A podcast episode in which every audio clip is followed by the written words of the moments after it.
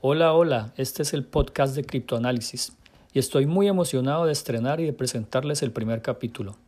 Trataré de traerles un capítulo cada semana donde revisaremos lo que está sucediendo en el mundo de las criptomonedas. Hablaremos de los movimientos del Bitcoin, Ethereum, Cardano, Dogecoin, VeChain, en fin, las monedas más importantes del momento. También hablaremos de las noticias que afectan este mercado y qué podemos esperar en la semana. Bienvenidos y espero que este sea nuestro punto de encuentro.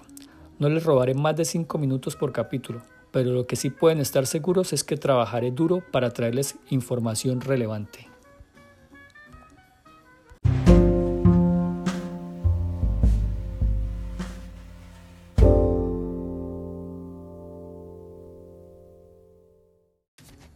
Mi nombre es Roberto Díaz y vengo invirtiendo en los mercados bursátiles desde el año 2017. Me inicié haciendo trading de Forex y rápidamente me moví a hacer trading en el mercado de futuros, más específicamente el SPX 500. El estilo era entradía y scalping y no me ajusté a temporalidades tan pequeñas y fue ahí cuando conocí el mundo de las acciones y ahí sí que me enamoré. Sigo invirtiendo en acciones a largo plazo y ahora conociendo el apasionante mundo de las criptomonedas que es súper extenso y al que le dedico varias horas al día. Paralelamente, posteo información relevante del Bitcoin y otras criptomonedas en mi página de Twitter e Instagram. Cabe recordarles que lo que se hable aquí no es una recomendación de trading. Este es un podcast con fines educativos e informativos. El mercado de las criptomonedas es altamente volátil y conlleva un gran riesgo de inversión.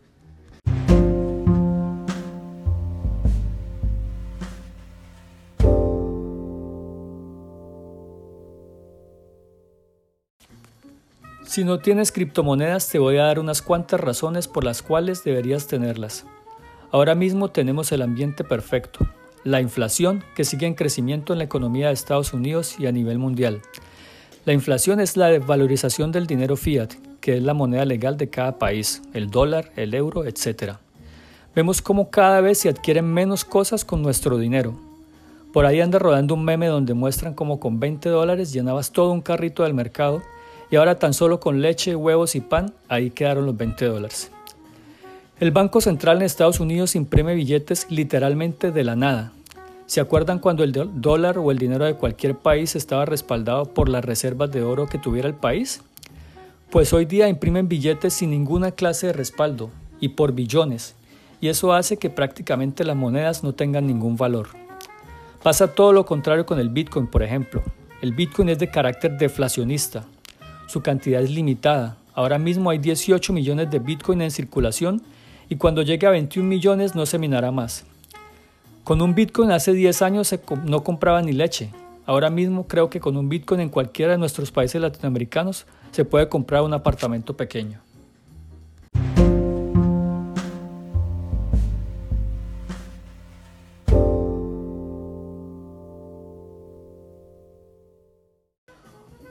Otro factor es la incredulidad del pueblo hacia sus gobiernos, que hace que la gente se refugie en activos donde el ciudadano del común sea el que tenga el control.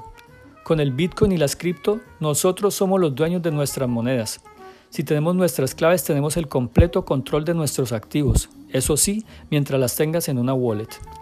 Como dijo Taihitu, un holandés y su familia que compraron Bitcoin a 900 dólares y ahora tienen sus wallets escondidas en los cinco continentes. Prefiero vivir en un mundo descentralizado donde yo tengo la responsabilidad de proteger mi capital. Otro ejemplo claro de eso es lo que pasó recientemente en Afganistán, donde los talibanes tomaron el poder y los banqueros se desaparecieron, y la gente del común no puede acceder al dinero que con tanto sacrificio consiguió.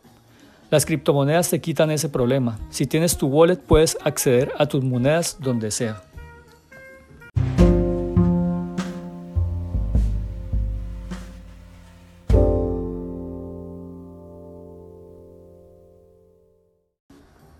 Un factor más para el buen momento de las cripto es la rápida adopción del Bitcoin y las criptomonedas en general.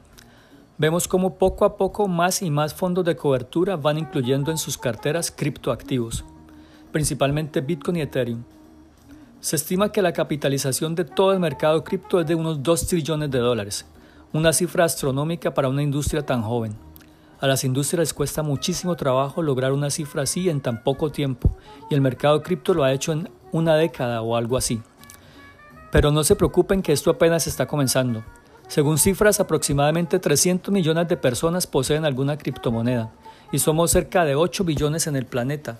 Por ahora solo el 4% de la población mundial posee criptomonedas, así que todavía estamos en el comienzo de esta historia. Si no tienes cripto, aún estás a tiempo.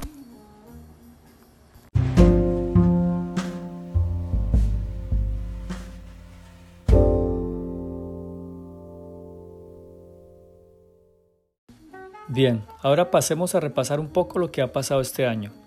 Después de haber alcanzado su pico máximo en mayo, cuando el Bitcoin llegó a los casi 55 mil dólares, al poco tiempo lo vimos caer en picada un 55% cuando testeó la zona de los 29 mil dólares, para luego recuperar más del 70% de toda esa caída en tan solo cuatro semanas. Ahora tenemos al Bitcoin por la zona de los 50 mil. Ahora te digo, si eres nuevo en el mundo de las cripto, debes saber que los retrocesos de esta clase son de lo más normal. Una verdadera montaña rusa de emociones. La volatilidad de esta moneda es el pan de cada día. Así que si no te gustan las emociones fuertes, te recomiendo que tengas tu dinero en la cuenta del banco ganando 1% anual o puedes buscar refugio en bonos del tesoro o activos que escasamente se mueven al pasar de los años. Este mundo es adrenalina pura, así que ajustense bien los cinturones. Ahora viene la pregunta, ¿qué podemos esperar para esta semana? Alisten lápiz y papel para copiar los niveles. Rápidamente vemos que el buen Bitcoin está en un rango entre 48.000 y 50.000. Tenemos una línea de tendencia alcista que ha sido respetada por las últimas cuatro semanas. Si nos mantenemos por encima de esta línea, se podría esperar un retroceso hasta los 47.000 máximo para continuar su camino al alza hasta una resistencia fuerte que tenemos en 51.376. Si rompe esta, tenemos otra resistencia más arriba en 58.241. Si rompiese esa línea de tendencia alcista a la baja, podemos esperar un retroceso hasta un soporte que tenemos en el nivel de 43.455 y tenemos otro soporte más abajo en 37.725. Quiera Dios no llegue por allá.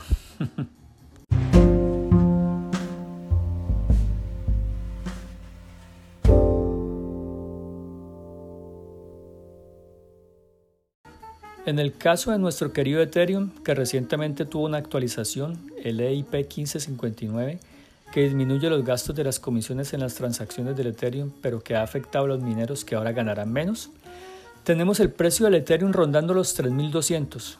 Está respetando un soporte en 3156. Si rompiese por debajo de este soporte, tenemos otro soporte fuerte en 2933, pero esperemos que no llegue hasta esos niveles tan profundos. Si rompe por encima de la resistencia en 3324, podría ir a buscar la próxima resistencia en 3535. En el caso de nuestro querido Ethereum, que recientemente tuvo una actualización, el EIP 1559, que disminuye los gastos de las comisiones en las transacciones del Ethereum, pero que ha afectado a los mineros que ahora ganarán menos, tenemos el precio del Ethereum rondando los 3200. Está respetando un soporte en 3156 si rompiese por debajo de este soporte, tenemos otro soporte fuerte en 2933, pero esperemos que no llegue hasta esos niveles tan profundos. Si rompe por encima de la resistencia en 3324, podría ir a buscar la próxima resistencia en 3535.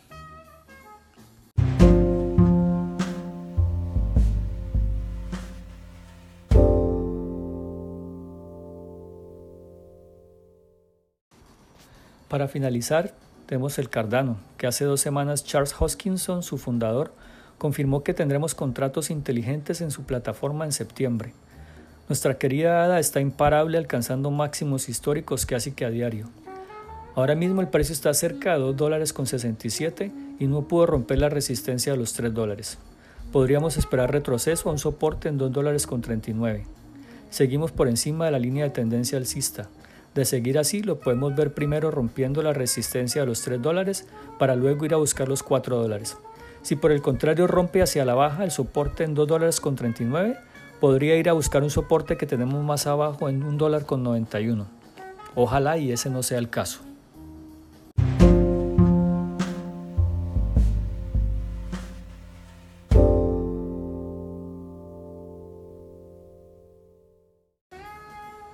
Ok amigos, esto fue todo por esta semana. La próxima semana tendremos más criptoanálisis. Les agradezco enormemente todo el apoyo que he recibido en Twitter y les recuerdo que ahora también me pueden seguir en Instagram en arroba criptoanálisis1, cripto con Y, análisis en español.